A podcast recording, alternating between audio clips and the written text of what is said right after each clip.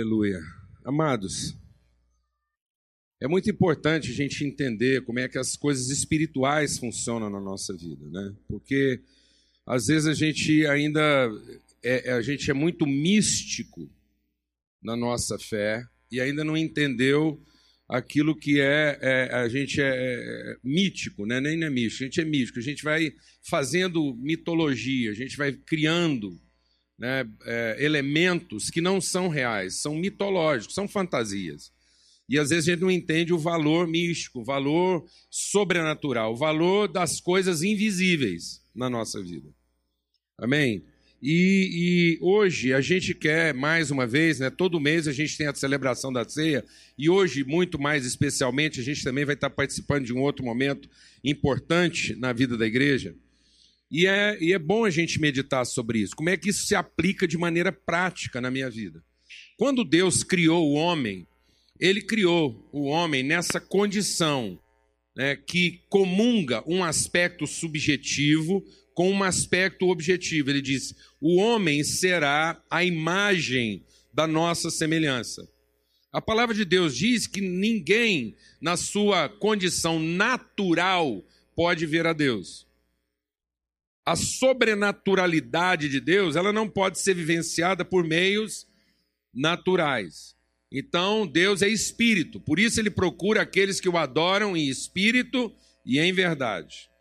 Então, as realidades mais profundas de Deus são espirituais, mas Deus quer que essas realidades ganhem conotação, substância, matéria objetiva, testemunhal. Então Deus um dia quis se dar a conhecer, criar uma imagem de si mesmo. Então aquilo que é espírito ganhou uma expressão visível, natural, através de nós. Então nós fomos chamados por Deus para viver exatamente no limiar dessas duas realidades a gente tanto partilha a natureza espiritual de Deus, como tem a possibilidade de testemunhar isso de forma visível, concreta, palpável. A fé é exatamente para que eu consiga fazer esse meio, para que eu estou exatamente no meio. Por isso que a palavra de Deus diz: nós somos salvos pela graça, que é um atributo invisível. Mediante a fé, então essa graça produz em mim uma convicção. Eu passo a ter convicção das realidades invisíveis e espirituais. E aí, eu sou salvo pela graça, mediante a fé, para boas obras. Ou seja, de modo que aquilo que eu vou fazer, toda a minha prática, todas as minhas ações, correspondem a uma convicção que eu tenho das realidades invisíveis. O cristão é isso. O cristão é um mediador entre aquilo que o homem naturalmente não pode ver com aquilo que naturalmente pode ser visível. De modo que na vida do cristão, tudo aquilo que ele faz deveria corresponder à convicção que ele tem daquilo que Deus fez. Amém, mano? Amém? Então o cristão não deveria fazer nada na expectativa do que Deus fará, mas na certeza do que Deus já fez de modo que eu fosse a imagem visível de uma semelhança invisível. Abra sua Bíblia lá em Mateus, no capítulo 3. E o João Batista está dizendo uma coisa aqui. O João Batista foi chamado de João Batista por quê? Porque ele batizava. Ele era o homem que batizava. E o João Batista era aquele que batizava com água e a Bíblia diz que ele recebeu uma vocação de Deus, ele recebeu um chamado de Deus. Qual era o chamado de Deus? Ele recebeu o chamado de preparar o caminho, de anunciar que depois dele estava vindo o Messias. Muita gente achava que o João Batista era o Messias, ele não era. Ele era só o profeta, ele era o anunciador. Mas um anunciador que podia ser quase confundido com Jesus.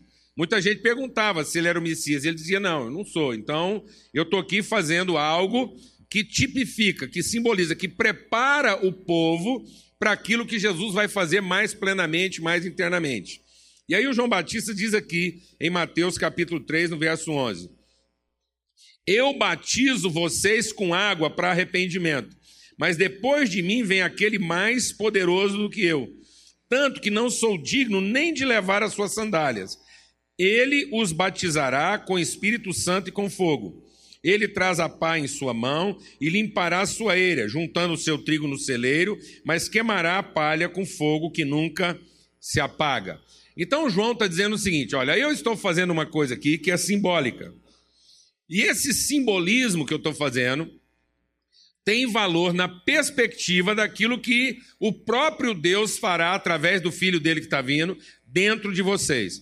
O batismo que se dará na vida, no interior, na alma de vocês. Ele vai batizar com espírito e com fogo. É uma operação interna, é uma mudança de natureza. Com fogo, por quê? Porque ele há de nos purificar de toda maldade, de todo pecado, de tudo aquilo que a nossa natureza humana absorveu. E com espírito, porque ele nos ensinará a respeito de todas as coisas. Vamos ver como é que isso está escrito? Lá em Hebreus, vai lá para o fim da sua Bíblia, bem quase no final mesmo, um dos últimos livros da Bíblia. Lá em Hebreus, no capítulo 8, diz assim: Hebreus 8, a partir do verso 7. É melhor, vou ler até é, antes do versículo 7, versículo 5. Eles servem num santuário que é cópia e sombra daquele que está nos céus, já que Moisés foi avisado quando estava para construir o tabernáculo. Tenha o cuidado de fazer tudo segundo o modelo que lhe foi mostrado no monte.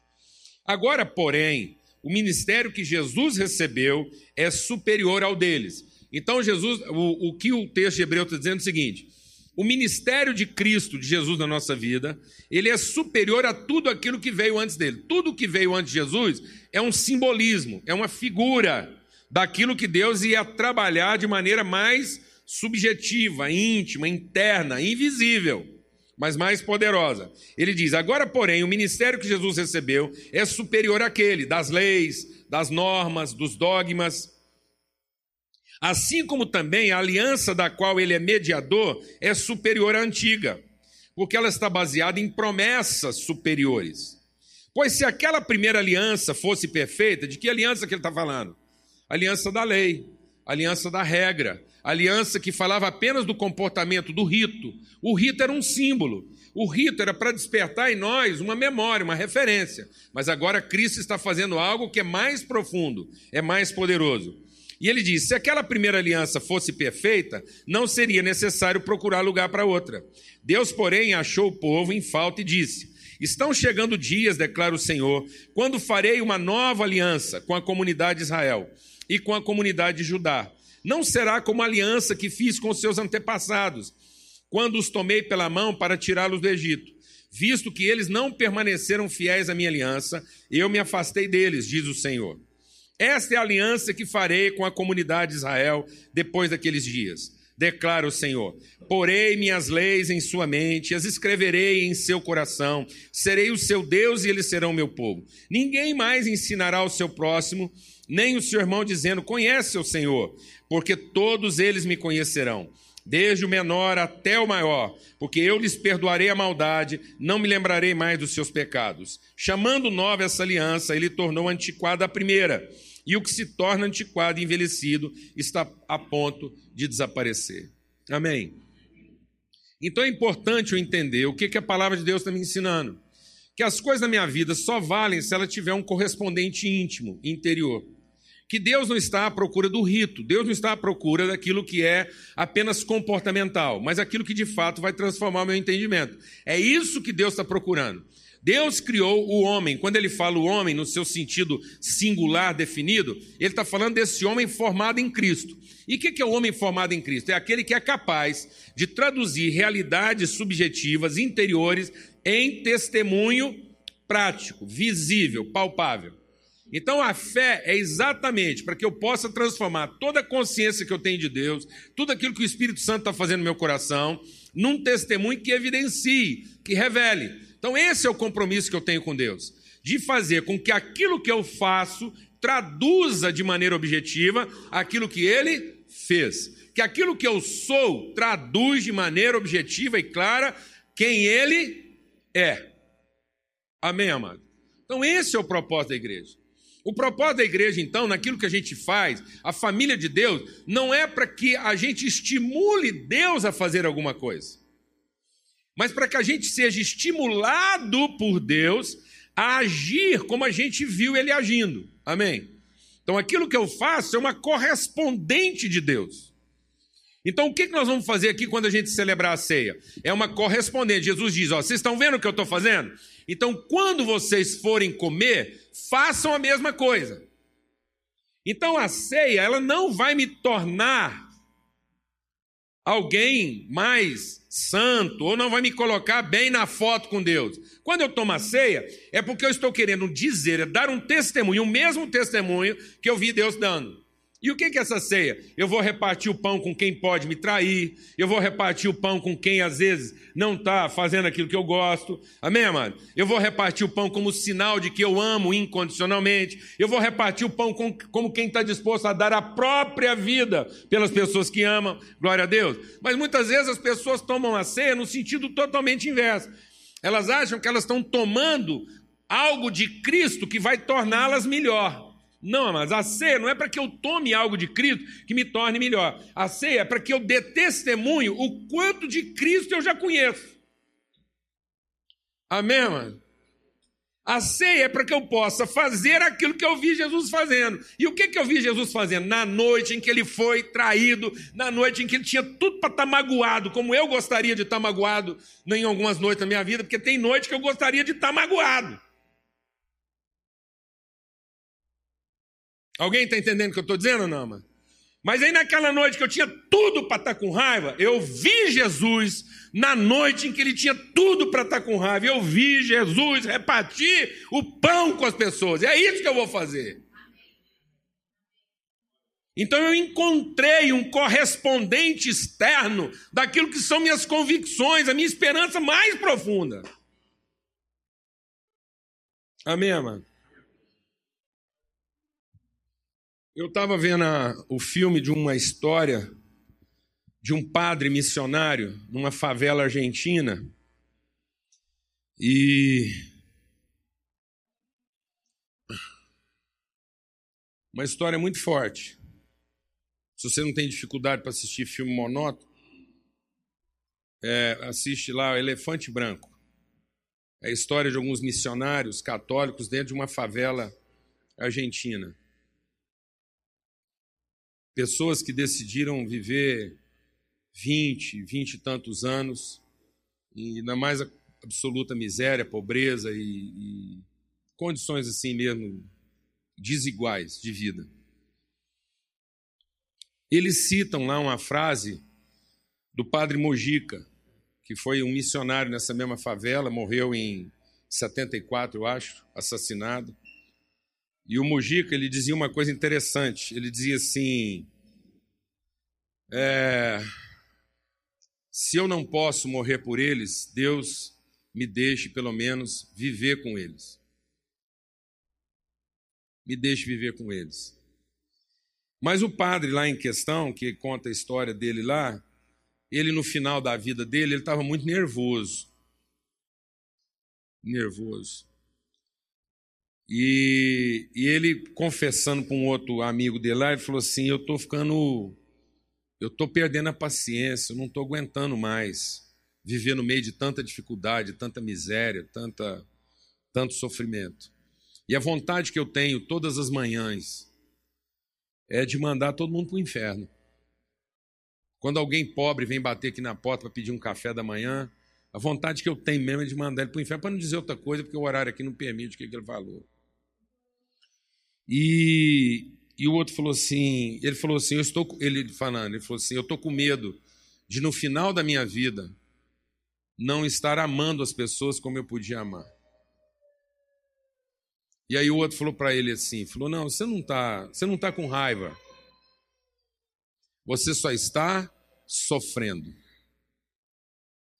E às vezes, amados, o sofrimento faz a gente ficar com raiva. Porque sem perceber, a gente perdeu o sentido do sofrimento. Geralmente a gente sofre por causa de gente. Nada na vida faz a gente sofrer mais do que a gente.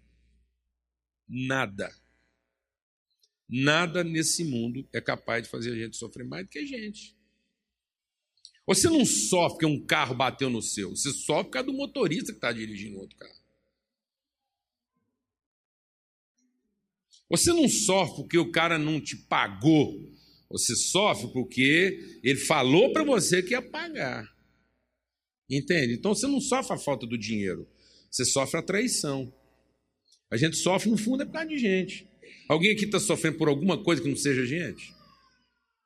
Tá, não. Não existe. Existe? Não existe. A gente sofre por causa da propaganda enganosa. O cara prometeu entregar para você uma coisa e não entregou, não é verdade? É por causa disso que a gente sofre. A gente sofre por causa da mentira, do engano, da fraude, da traição. E isso, esse sofrimento faz a gente ficar o quê? Com raiva. Porque a gente tem medo de que aquele sofrimento nunca vai acabar. E se a pessoa não muda, a sensação que a gente tem é que não vai acabar mesmo, não. Alguém sabe o que eu estou falando? Não? Qual é a única coisa que pode fazer o sofrimento acabar na nossa vida?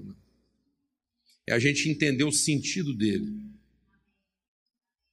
E o sentido dele é que a gente possa ofertar o que a gente ainda não ofertou em favor da vida. Aí, quando o sofrimento volta a fazer sentido, a gente encontra paz, mesmo na dor. A gente para de ter o quê? Raiva. Glória a Deus, amado. Então eu vi Jesus sofrer sem ficar com raiva. Glória a Deus, amado. Jesus mostrou para nós que o segredo da vida não é uma vida sem sofrimento. O segredo dessa vida é a gente conseguir passar por ela, sofrer gente e não ficar com raiva. Glória a Deus, amado. Glória a Deus, amado. Glória a Deus, amado. A vitória sobre o sofrimento é não ficar com raiva. Amém? E a gente, porque está sofrendo, às vezes está se permitindo ficar com raiva. E aí a gente vai lá e vê Jesus no seu gesto, e esse gesto, então, ele corresponde. Eu estava fazendo um casamento essa semana e estava lendo um texto que fala exatamente sobre isso. Lá em Cantares, no capítulo 8, fala do noivo e da noiva. E eles estão tão cheios de amor um para o outro que eles dizem assim: eu amo você e esse amor é mais forte do que a morte. Esse amor, o zelo, o empenho desse amor é mais forte do que a própria sepultura. As muitas águas não conseguem apagá-lo, os rios não vão conseguir levá-lo. Se alguém oferecer todos os bens da sua casa para comprar esse amor, vai ser de todo desprezado, porque esse amor é inegociável. Ele é, ele é inabalável, ele é incorruptível. Então, quando ele fala desse amor, ele fala assim: coloca isso como uma marca no seu coração, mas também coloca isso como uma marca na sua mão. É interessante porque que as pessoas escolheram marcar suas relações com símbolos. E às vezes a gente está perdendo hoje, a gente está transformando o símbolo numa relíquia. Muita aliança na mão de muita gente virou uma relíquia. Relíquia, ele olha para aquilo e ele já está quase pensando o peso da aliança dele em ouro. Esse aqui já dava para pagar uma balada. Eu tinha mais lucro do que continuar casado, se eu trocasse isso aqui né, numa prestação. Alguém está entendendo o que eu estou dizendo ou não, mano? Mas o que, que significa carregar um símbolo na mão? Se isso não tem uma correspondente no coração. O que, que vai salvar minha relação? É o correspondente no coração. Mas uma vez que eu tenho uma marca, eu tenho um selo, eu tenho cravado na minha alma e no meu coração um memorial, uma palavra empenhada, um compromisso assumido, eu também quero testemunhar isso para todo mundo. E aí tem gente que me pergunta, fala assim para mim: ah, eu não sei para que usar aliança. E geralmente eu pergunto para essas pessoas: por que não? Qual que é o seu problema? Qual que é o seu problema? Por que não? Amém, mano? Então é muito importante a gente entender que Deus trabalhou e trabalha na nossa vida dessa forma. Existe um valor subjetivo que tem que estar gravado no meu coração, e isso deve corresponder a uma prática, a um testemunho, a uma evidência, de uma aliança, de um pacto, de um voto de fé. Deus trabalhou conosco em cima de uma aliança, de uma, de uma, palavra empenhada. Deus pactuou conosco uma obra. Deus está estabelecendo conosco uma palavra. A palavra de Deus diz que tudo que Deus fez, tudo que Deus criou visível vem de algo mais subjetivo, que é a palavra empenhada, o compromisso assumido. Então Deus pactuou conosco, Deus pactuou em Cristo Jesus e, e conosco, Ele pactuou uma relação, Ele assumiu conosco um empenho. Qual foi o empenho que Deus assumiu comigo? De me transformar em alguém que, que, que fosse a revelação, o testemunho de quem Ele é. Ele pactuou isso. Ele empenhou essa palavra. E aí Jesus vem e cumpre a parte dele nesse pacto. Jesus vem e se batiza nesse pacto. O batismo de sangue, o batismo da morte. Aquele aquela, aquela sacrifício de Cristo na cruz não foi o sacrifício de alguém injustiçado. Cristo não foi para a cruz porque ele estava sendo injustiçado ou incompreendido. Não é só por causa disso, não. Jesus não morreu de acidente, não morreu porque ele era um ativista, não morreu porque ele era um revolucionário. Jesus morreu porque ele veio para morrer mesmo. Essa era a parte dele, dar a vida pelos nossos pecados. A parte de Jesus no pacto, naquilo que Deus pactuou conosco, envolvia um compromisso de sangue. Alguém daria a vida pelos seus irmãos. Para a gente entender que a vida não está no favorecimento, na troca. A vida não está nas oportunidades que nós encontramos um no outro, mas na palavra e no compromisso que nós assumimos um com o outro. E Jesus vem e cumpre isso radicalmente. Então, qual que é a minha parte agora nesse pacto? A minha parte nesse pacto é dar o meu aceite, é empenhar igualmente a minha palavra. E aonde que eu faço isso? No meu coração. Deus me batiza no coração com essa palavra, o Espírito Santo testifica. Ele vem e estabelece, e eu creio nisso. O que é a fé? Eu creio na palavra que Deus empenhou comigo. Eu creio naquilo que é a palavra de Deus manifestada em Cristo Jesus. E isso cria em mim uma condição subjetiva, é a minha fé. E agora eu vou fazer algo que testemunhe essa fé. De modo que a ceia ou o batismo não é para que Deus continue a fazer alguma coisa. Não é para que Deus cumpra a parte dele no pacto. Quando eu estou me batizando, quando eu estou tomando a ceia, eu estou falando o que é a minha parte nesse pacto. Quando eu estou repartindo meu pão com o irmão, eu estou dizendo assim: olha, uma vez eu vi Jesus fazendo isso naquilo que é o pacto que ele tem conosco. E agora, quando eu entrego o pão para você, essa é a minha parte no pacto que Deus fez comigo e que eu fiz com ele. Na aliança que eu assumi com Deus, no pacto de vida e de transformação, eu agora sou essa pessoa.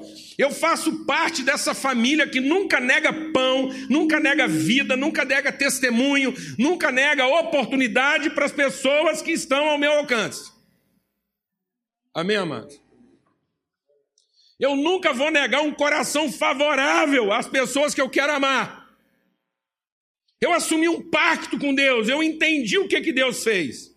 Eu vi Deus fazendo isso por mim, agora eu quero ser assim, e essa é a palavra que eu estou empenhando. E muitas vezes eu faço isso não é porque eu estou sentindo, não.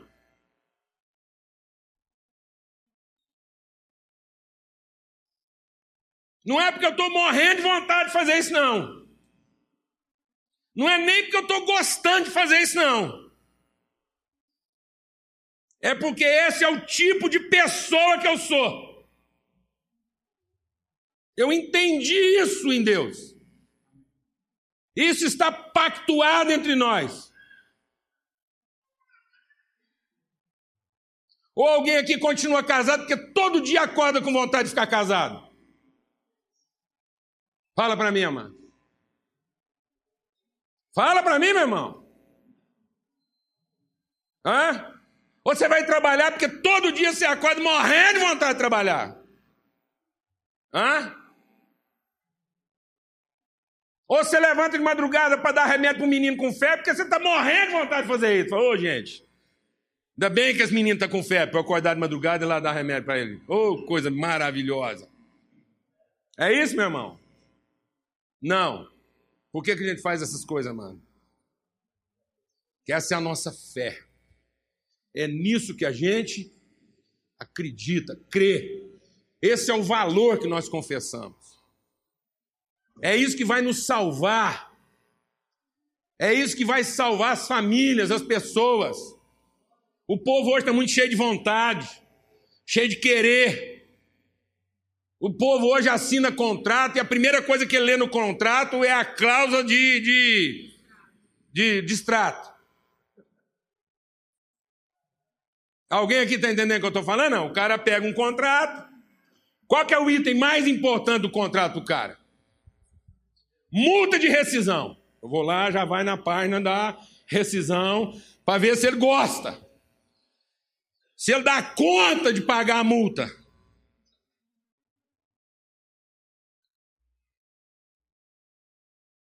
Outro dia eu estava falando com um empresário.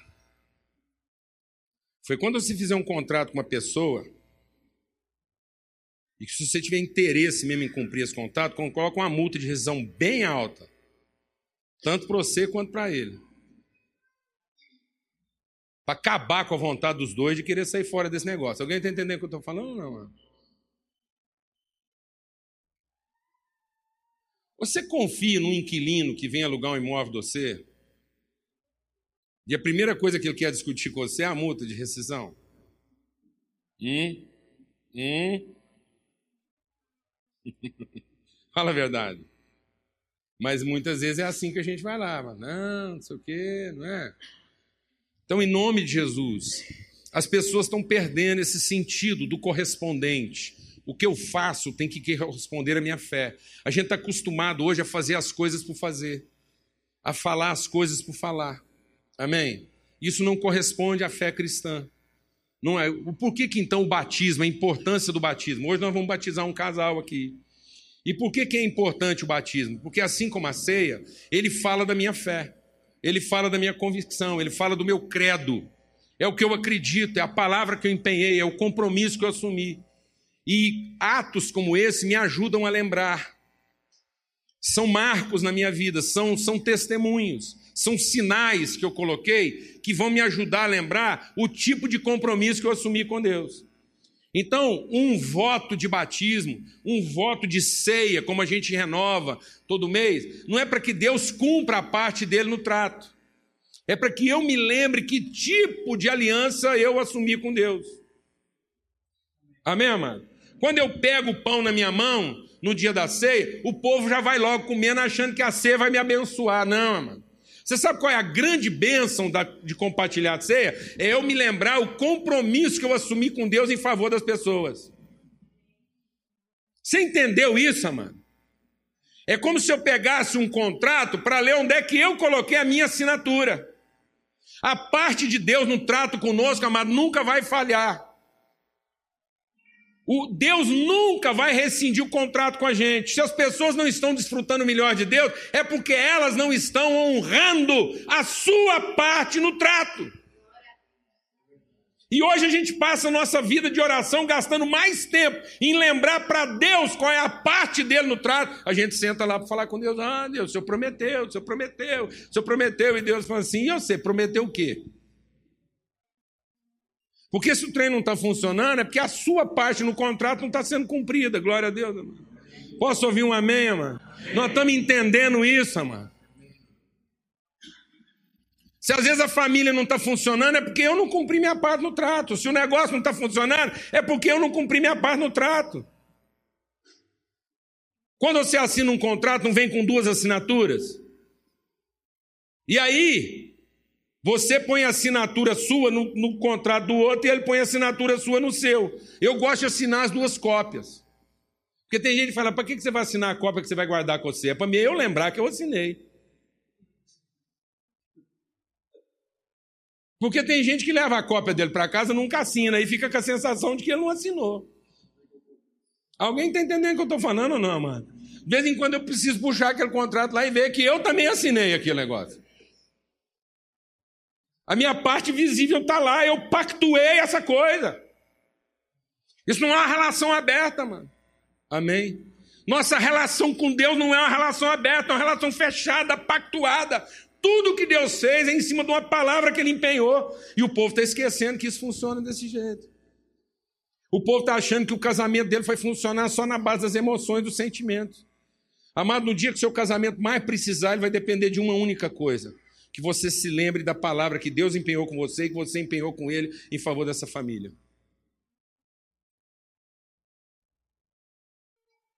Amém. Porque é isso que vai valer. As coisas visíveis são formadas a partir das invisíveis pela palavra de Deus. Então por que, que a gente se batiza? Porque nós queremos empenhar uma palavra. O batismo não é para salvar ninguém. O batismo não salva ninguém. O batismo é o testemunho de gente que sabe que é salva. A ceia não pode salvar ninguém. A ceia não pode acrescentar nada para mim. A única coisa que a ceia faz comigo é me lembrar do compromisso, da palavra, que tipo de gente que eu sou, parte do que que eu faço. Eu faço parte de um povo que crê dessa forma. Essa é a nossa fé, essa é a nossa convicção, essa é a nossa forma de viver. Você sai daqui de uma ceia, com certeza o seu almoço na, na hora seguinte tem que ser diferente, o seu dia tem que ser diferente, sua semana tem que ser diferente. Quando você partilha o pão com seus irmãos aqui, a sua semana tem que ser diferente. Você fala, opa, pera lá, eu não posso negar, eu não posso negar minha oferta, eu não posso negar meu sacrifício, eu não posso negar meu testemunho só porque eu estou com raiva, só porque eu estou nervoso. Não é isso que eu acredito. Eu vou fazer um esforço aqui. Eu estou cheio de medo, eu estou confuso, a situação não está favorável para mim, mas eu vou me encher de fé e vou renovar meus votos naquilo que é o pacto, naquilo que é a palavra que Deus empenhou comigo e eu empenhei com ele. Eu empenhei essa palavra com Deus. Da parte dele está funcionando, então da minha parte vai funcionar também. Glória a Deus, amado. É isso que nós precisamos entender. Da parte de Deus nunca parou de funcionar. E quando eu olho para Deus e vejo que da parte dele, eu já fiz muita besteira nessa vida, e eu olho para Deus e ele está lá com o contrato na mão. Eu olho para Deus e ele fala: Eu assinei, Paulo Júnior, eu assinei, está valendo. Não houve distrato entre nós. E quando eu vejo Deus firmado numa relação que eu estou bambo, aí eu dou uma firmada. Falou, opa, Deus, espera lá. Aqui existe, existe uma palavra empenhada. Então vou renovar meu compromisso, vou renovar meus votos, vou renovar minha fé, vou renovar minha esperança. Está valendo. Glória a Deus. Você crê nessa palavra? E não saia daqui com essa fé. Recebe esse testemunho. É isso que Deus está falando. Toda ação objetiva na nossa vida tem que corresponder a uma convicção subjetiva no meu coração. Amém, amado? Quantas vezes, amado? Quantas vezes? Quantas vezes longe? Às vezes lá sozinho, enfrentando situações complicadas, as emoções assim, porque você está lidando sempre com gente. Não é fácil lidar com gente o tempo todo, lidar com as emoções das pessoas, a falta de compromisso, a falta de honra. Quantas vezes eu tinha que ficar lá rodando a minha aliança na mão para me lembrar? Eu tenho uma família, eu tenho um povo, eu tenho uma gente em casa com quem eu empenhei uma palavra. E eu preciso enfrentar essas realidades para dar testemunho para o futuro da minha família. Nessa palavra que eu empenhei está o testemunho na vida dos meus filhos. Isso não quer dizer que eles vão funcionar sempre. Dar testemunho para os seus filhos não quer dizer que eles vão sempre se comportar como você gostaria. Eu não me comportei. Meu pai me deu um ótimo testemunho, minha mãe me deu um excelente testemunho. Fui criado no Evangelho. E quais mandei para o céu mais cedo? Infartado. Mas eles foram para Deus dizer: o Paulo Júnior é seu, o Paulo Júnior é seu, e creram nisso. Mantiveram a parte deles no trato. Não desfizeram o trato deles nem com Deus nem comigo. Amém, mano? E viram a minha transformação. Receberam o meu testemunho. Glória a Deus, amados. Que nem depois, nem que seja depois de morto, essa pessoa vai lembrar que um dia alguém empenhou uma palavra de fé e creu e sustentou essa palavra. Não negociou. Não negociou. Quantas vezes, quantas vezes estão faltando pessoas de palavra hoje em dia, mas Você sabe por que, que os casamentos estão se desfazendo? Não é porque falta amor, é porque as pessoas não estão se lembrando de que amor implica empenhar uma palavra e sustentá-la. E não em manter a paixão ou o sentimento aceso o tempo todo. Amor significa que naquele momento em que até os sentimentos te traem, você se lembra que empenhou uma palavra e você está disposto a dar a vida para mantê-la. Porque é isso que sustenta as amizades. Sabe o que sustenta uma amizade? É você empenhar uma palavra e dar a vida para sustentá-la. Alguém está entendendo o que eu estou dizendo ou não? Em nome de Jesus. Foi isso que Deus fez conosco. Da parte de Deus, não temos que lembrar a parte de Deus no trato. Mas nós estamos aqui para mais uma vez lembrar qual é a nossa parte no trato. E hoje a gente vai receber o testemunho aqui da André e dos céus. Amém? Então vem aqui na frente. E pensa duas pessoas que estavam assim, desesperadas para se batizar. E eles me perguntaram como é que a gente batiza aqui. Eu falei, aqui a gente batiza até com saliva, se for preciso. A gente, é um pouquinho de água aqui dá para batizar.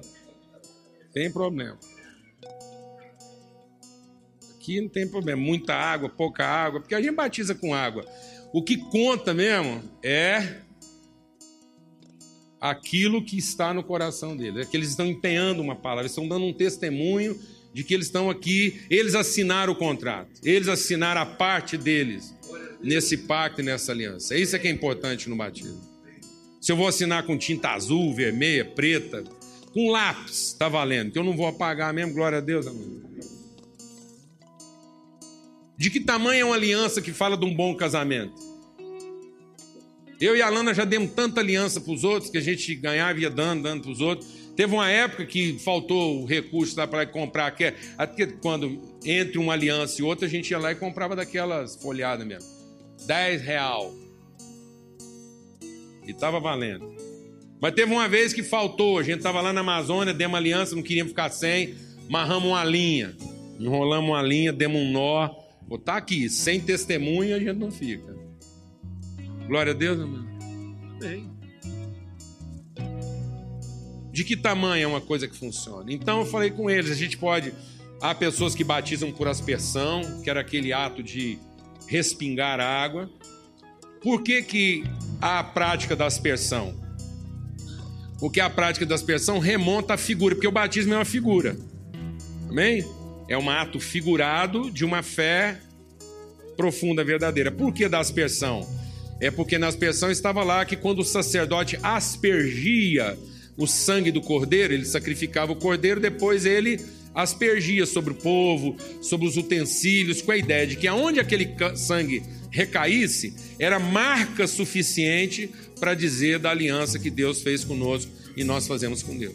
Então, uma gota do sangue seria suficiente. Então, batizar esses dois aqui com uma gota seria suficiente. Porque quanto do sangue de Cristo é capaz de me perdoar? Qual é o tamanho da assinatura que Deus colocou nesse contrato? Foi um pingo ou foi um testamento? Não, Deus colocou a ponta do dedo dele. Então, isso aí. Amém? Há também o simbolismo de batizar por efusão, que é o derramamento da água, que é o que a gente vai usar aqui hoje por uma questão de facilidade, porque o casal queria dar esse testemunho para a congregação. Amém? E a gente quer honrá-los. Então, por que da efusão? porque é o símbolo do Espírito que foi derramado. Eu, eu derramarei do meu Espírito, que era a ideia do banho, da água que cai e lava o meu entendimento. É o banho que lava a mente e não o corpo. Amém? Então o símbolo da efusão valia como testemunho da água que era derramada e transforma o meu entendimento. E há também o batismo na forma da imersão que vai para o lado do simbolismo de que eu estou sendo sepultado, morto para uma vida antiga e renascido para uma vida nova. Qualquer um deles diz a mesma coisa. Todos eles dizem uma coisa: que antes eu estava afastado de Deus, mas que hoje eu reconheço a aliança que Deus fez comigo e eu estou colocando o meu testemunho, o meu aceite. Eu estou empenhando a palavra na palavra que Deus empenhou comigo. Amém, amado? Então é a validação do testemunho, é o testemunho que eu quero dar para todo mundo. Então o batismo não é para salvar eles. O batismo é para que nós sejamos salvos. Eles se batizam para que a gente saiba que vocês estão empenhando uma palavra com Deus. Amém? Então quem se batiza, se batiza pelos outros. Como quem serve a ceia, serve pelos outros, para continuar sendo alguém salvo. Quem faz isso é alguém salvo, que agora está dando testemunho público de que ele crê num Deus que pactuou conosco uma palavra. Então, quem recebe esse testemunho aqui hoje está sendo desafiado a também colocar o seu aceite no pacto que Deus fez com você. Amém? Então, se há alguém aqui essa manhã que ainda não colocou o seu aceite no pacto que Deus fez com você. Se alguém aqui essa manhã que ainda não disse o seu amém, que às vezes você está procurando Deus e pedindo Deus que Deus faça coisas, e Deus vai continuar te abençoando sempre, Ele é abençoador. Mas às vezes você ainda não entendeu a relação maior, mais profunda, de você pactuar a sua vida com Deus e dizer: Deus, eu recebo hoje na minha vida essa aliança que o Senhor fez comigo em Cristo Jesus e dou a essa aliança o meu aceite. A mesma palavra que o Senhor empenhou comigo, eu empenho contigo. Eu sou parte dessa família, eu sou parte desse povo. Eu creio no sacrifício de Cristo para a minha vida e agora quero viver em função desse pacto, dessa aliança. Quero dar esse testemunho para minha casa, quero dar esse testemunho para o meu trabalho, quero dar esse testemunho aonde eu for. As pessoas vão saber que eu carrego em mim uma aliança, um termo de compromisso, uma palavra empenhada. Eu sou parte da família de Deus. Eu recebi essa aliança que Deus fez comigo em Cristo Jesus e dei nela o meu aceite. Deus me mostrou o contrato com a assinatura dele e eu coloquei a minha ao lado da dele e nós temos uma aliança. Eu sei que ele nunca vai quebrar a parte dele e a minha palavra, meu nome assinado ali diz que eu quero dar a minha vida para sustentar a minha palavra nesse acordo. Amém? Vocês creem nisso? Essa é a sua fé, Celso? Amém? Andréia, em nome de Jesus. Eu queria pedir que vocês fiquem mais para frente. E alguém me ajuda aqui. Uma mulher, vem cá, lá. Vamos ajudar aqui a batizar essa gente aqui. Glória a Deus. Hã? Amém. Pega, pega a bacia, a água aqui. Rapaz, você é bem brasileiro mesmo? Rapaz, o pessoal já caprichou. A gente trouxe uma toalha aqui só para parar depois, pra você dar uma enxugadinha. E a gente, a gente tem algumas toalhas aqui, como são todas brancas, para diferenciar uma da outra, a gente colocou bandeiras. E eu vou enxugar os céus com a bandeira da Argentina aqui, rapaz. o cara é cheio de viajar. É pá. Amém. Glória a Deus. Amém. Você quer colocar uma toalha aí no ombro? Aí, graças a Deus. Vamos todos colocar de pé, vamos orar por esse casal aqui, recebendo esse testemunho. É muito bom a gente receber o testemunho deles aqui agora. Amém. Senhor, muito obrigado, porque o Senhor tem uma palavra empenhada conosco. Assumiu esse compromisso. O Senhor pactuou conosco uma palavra de salvação, de transformação de vida. E nós damos o aceite nessa palavra. Nós nós recebemos isso como palavra para a nossa vida. Nós acordamos contigo essa palavra em nome de Cristo Jesus. Estamos aqui recebendo o testemunho dos céus, da Andréia, Senhor, que desejam testemunhar diante do Senhor e diante da família, que eles fazem parte dessa aliança. É o teu Espírito Santo que testifica na vida deles. Ó Deus, nós batizamos com água, mas o Senhor batiza o coração deles com o Espírito Santo e com fogo. O Senhor queima, Deus, e purifica de todo pecado. E o Senhor derrama sobre eles o Espírito Santo que lhes ensinará a respeito de todas as coisas. Recebam o Espírito Santo de Deus. O Espírito que foi derramado sobre toda a carne estará agora, sempre, sempre estará no coração de vocês, para lhes ensinar a respeito de todas as coisas. Em nome de Cristo Jesus. Amém. E do Espírito Santo de Deus. Amém. Seu nome, Celso, é força, é testemunho, é amizade. Deus te batiza com amizade. Um amigo para fortalecer seus irmãos. Alguém que vai ter um coração sempre acolhedor para receber as mais diferentes pessoas. No seu coração, Celso, não há acepção de pessoas. Seu coração não faz diferença entre uns e outros. E é sempre receptivo aquele que chegar até você. Em nome de Cristo Jesus. André, nós te batizamos em nome do Pai, do Filho e do Espírito Santo de Deus. Seu nome é alegria, André. Deus te batiza com óleo de alegria de esperança sempre. Nada nessa vida vai conseguir fazer você desanimar ou se abater. Deus coloca na sua vida o dom da esperança, da alegria, da disposição. Gente desanimada, abatida, será trazida até você por Deus e será renovada em esperança e fé. Em nome de Cristo Jesus. Amém. Graças a Deus. Aleluia. Graças a Deus. Amém? Nós recebemos esse testemunho. Em nome de Jesus. Graças a Deus. Amém. Amém. Amém, amados. Se mais alguém quiser também dar esse testemunho, nos procure. Eu louvo a Deus pela vida do Celso e da André que quiseram fazer isso na presença de todos aqui. Isso alegra o nosso coração. E nós vamos agora celebrar a ceia, que é o mesmo Espírito. Por que da ceia? Porque essa é a palavra. Amém? Por que nós servimos a ceia? Por que nós comungamos a ceia? Por que nós partimos o pão? Porque nós somos dessa gente. Nós fazemos parte desse povo. Essa é a nossa parte no pacto. Nós vimos Deus repartir conosco quando a gente não merecia. Amém, amado? Então deixa Deus ministrar algo ao seu coração. Muito importante. Vem cá, Laura. Obrigado. Aí, Vamos. Presta atenção numa coisa muito importante. Esse pão que a gente reparte é porque nós temos um pacto com Deus, e Deus tem um pacto conosco.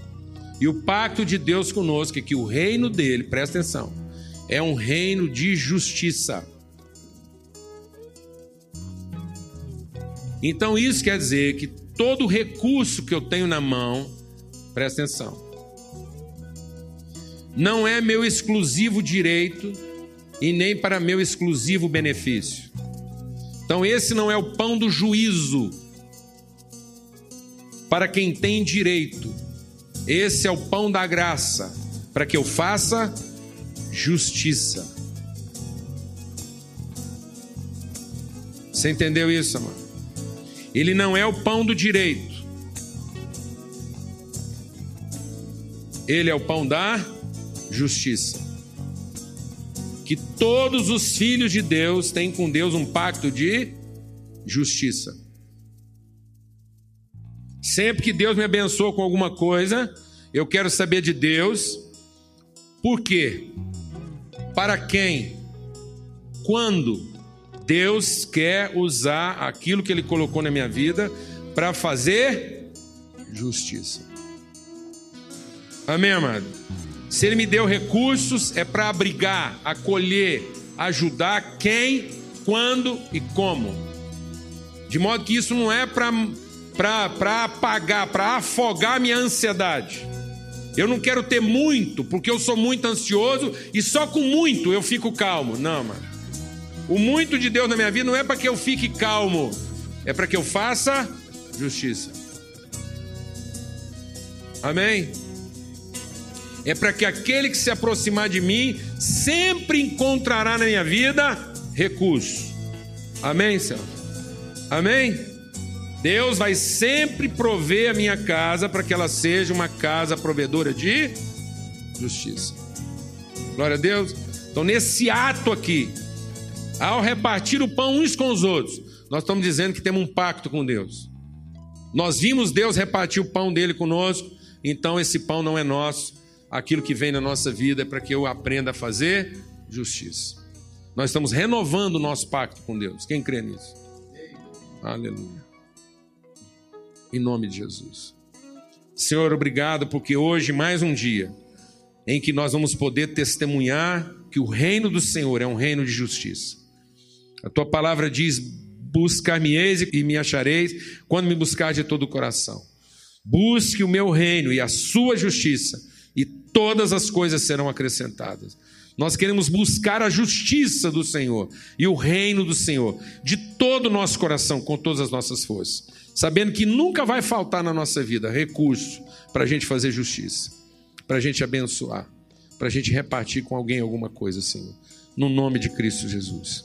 Amém e amém. Podem receber o pão e repartir com alguém. Obrigado.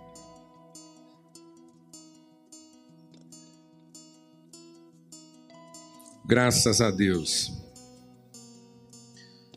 Amados, é muito importante a gente entender isso aqui, não é verdade? A gente entender que quando nós estamos celebrando essas coisas, a gente está lembrando que Deus fez a mesma coisa por nós.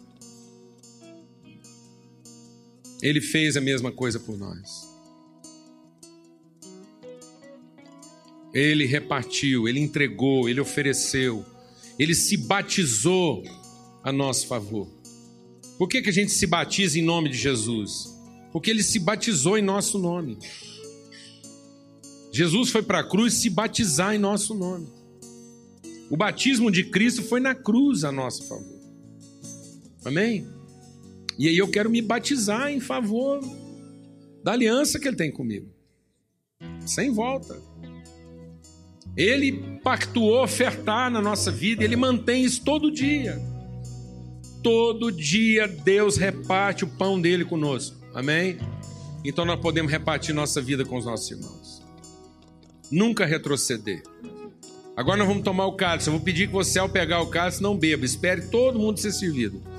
E nós vamos tomar juntos, como um ato de celebração. A palavra de Deus diz que o cálice é o cálice da nova aliança, da alegria. Ele, ele faz o nosso cálice transbordar, a nossa alegria transbordar. É o cálice do consolo. Consolo de quê? Porque o cálice representa o quê? Que todos os nossos pecados foram perdoados. Não há culpa.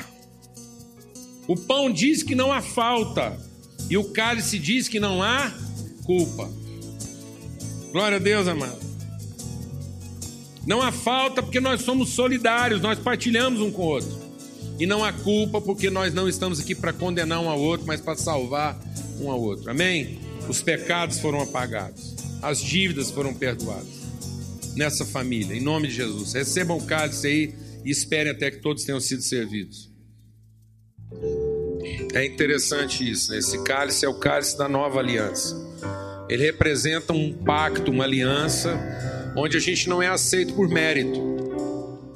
A gente não paga para entrar nisso, não há uma taxa. A gente é aceito em amor por uma palavra empenhada, por um compromisso assumido. Onde tudo aquilo que a gente não podia pagar foi pago por nós. Eu acho que a gente não conhece uma alegria, né, resgatadora maior do que ficar livre de uma culpa que nos atormenta. Alegria de você saber que finalmente uma dívida que você não pode pagar foi paga. Aquilo foi removido, não é verdade? O cara fala: não, tem prazeres maiores do que esse. É mesmo?